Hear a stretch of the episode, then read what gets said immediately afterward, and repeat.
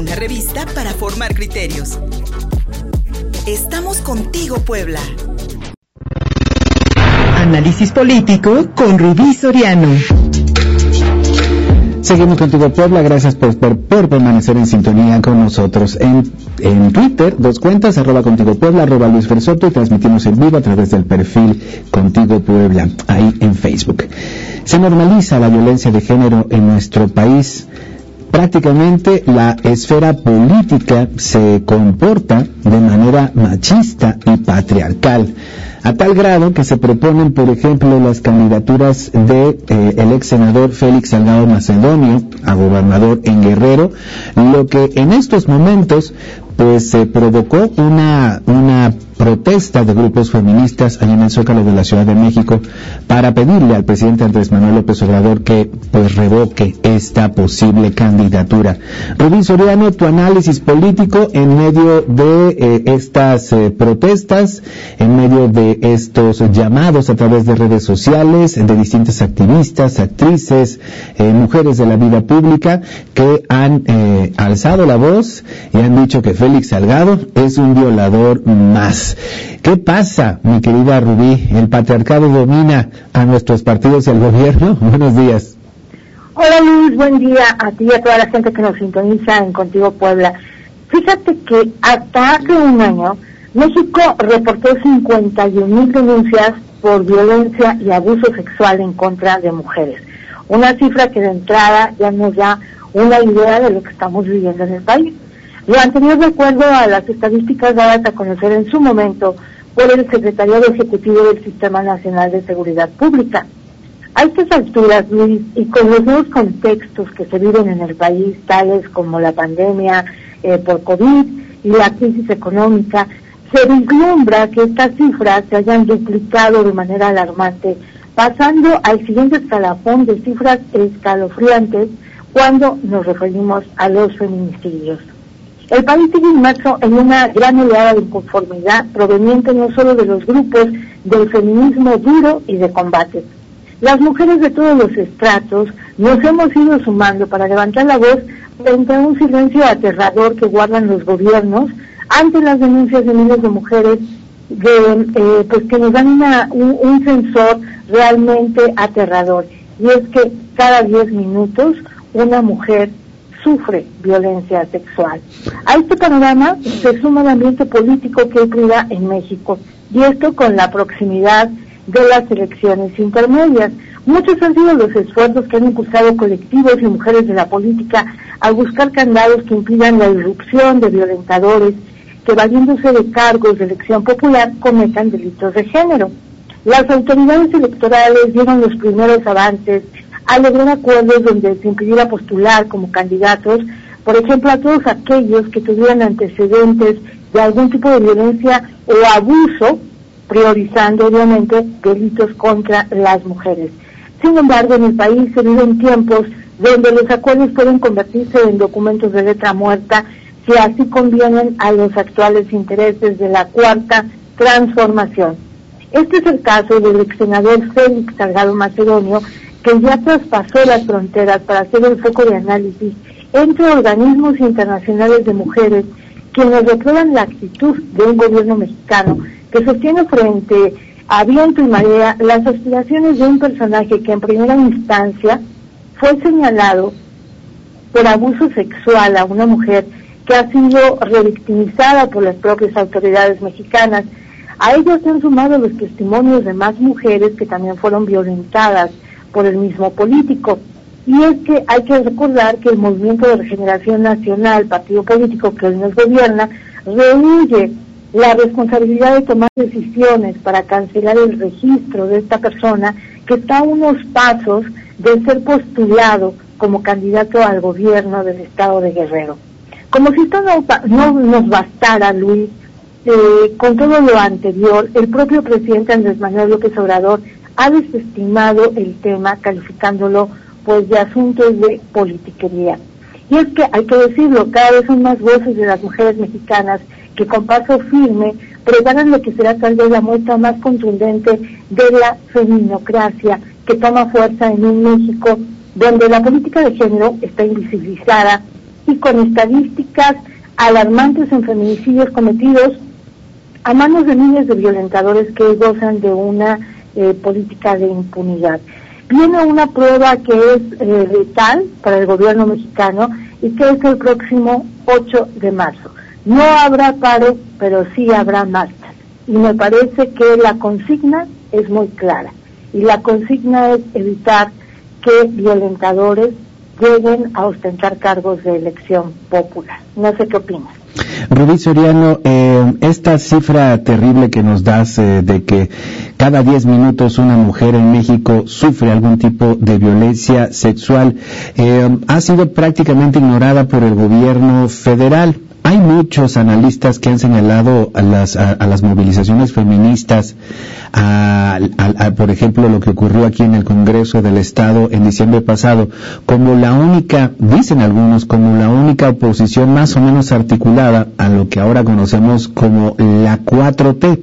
¿Ves al feminismo, a, la feminocracia, como, como, como bien este, señalabas, eh, en contraposición con los designios de la 4T a pesar de que el presidente López Obrador se ha dicho feminista? Me parece que es un contrapeso muy importante lo que hemos visto en los últimos meses, Luis, a pesar de que se ha tratado de desestimar este tipo de movimientos al calificar a las mujeres que participan en ellos como eh, feminazis, dándoles calificativos despectivos. Y contradictoriamente tenemos a un presidente que sí se ha calificado como un feminista, como el presentador de un gabinete paritario, pero lo que hemos visto en términos prácticos y reales es que al menos las mujeres de su gabinete eh, solamente fungen una cuestión de pantalla y no ejecutan acciones, solamente obedecen.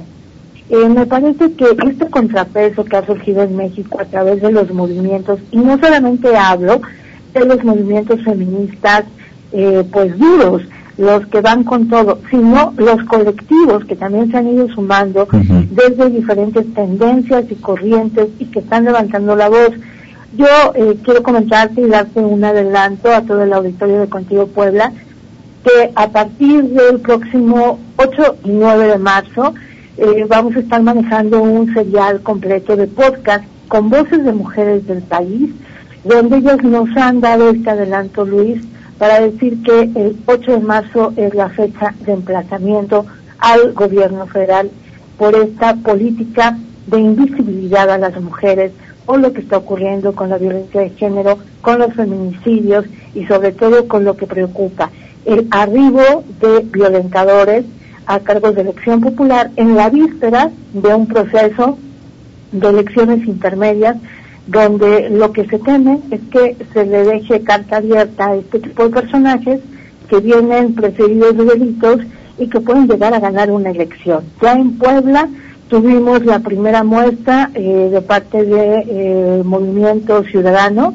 al bajar de esta contienda interna de precandidaturas a Mario Contreras y bueno, nos preguntamos, hay personajes que están por ahí eh, pululando, por ejemplo en el PRI, el recién estrenado priista Jonathan Collantes, o por ejemplo el regreso de Edgar Salomón, ambos personajes con denuncias eh, muy claras en diferentes rangos, pero todas vinculadas con violencia de género.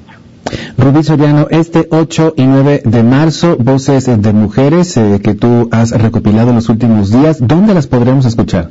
Eh, a través del canal de YouTube, Los Alquimistas del Poder, y si me permites, estarán también disponibles para Contigo Puebla los alquimistas del poder. Y sí, pues bueno, si podemos también transmitirlas aquí a través de los, de los micrófonos de ABC Radio, eh, sería más que excelente para pues eh, conmemorar este Día Internacional de la Mujer, este 8 de marzo, que sin duda alguna, como bien señalas, tiene un significado completamente distinto.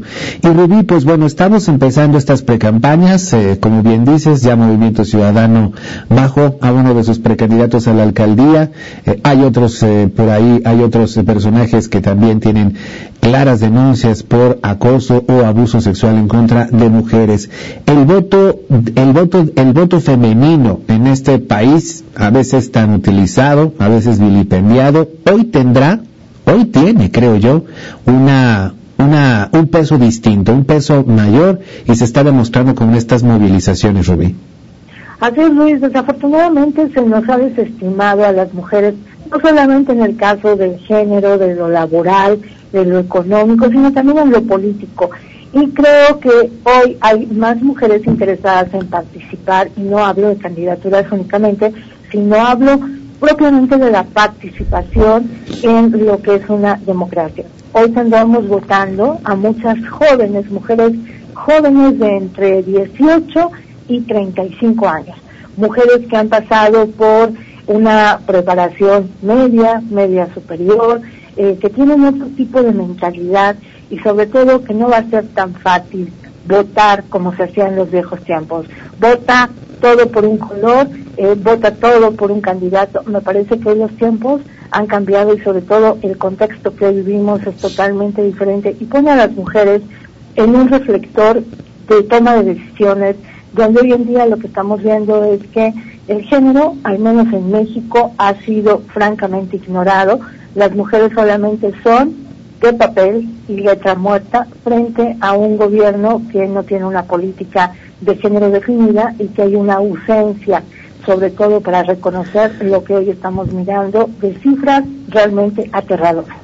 Una política de género indefinida, efectivamente, y a pesar, a pesar de los pesares y a, toda la esperanza que muchos grupos feministas, hay que recordar que el voto femenino, el femenino, el voto de las mujeres fue importante para que Andrés Manuel López Obrador lograra la presidencia en este 2018 y como bien dice Rubí Soriano, no hay una política de género definida, tal parece que es más bien las órdenes del patriarca, lo que el patriarca designe, lo que el patriarca piensa en estos momentos y todos el alrededor dicen, sí, tata, beso mano.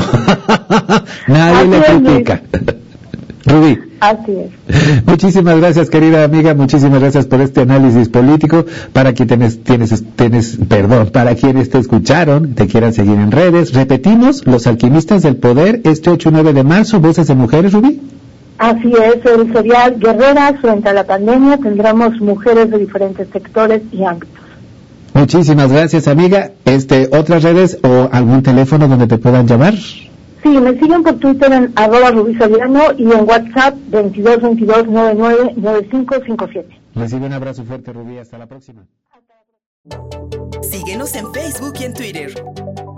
Estamos contigo, Puebla.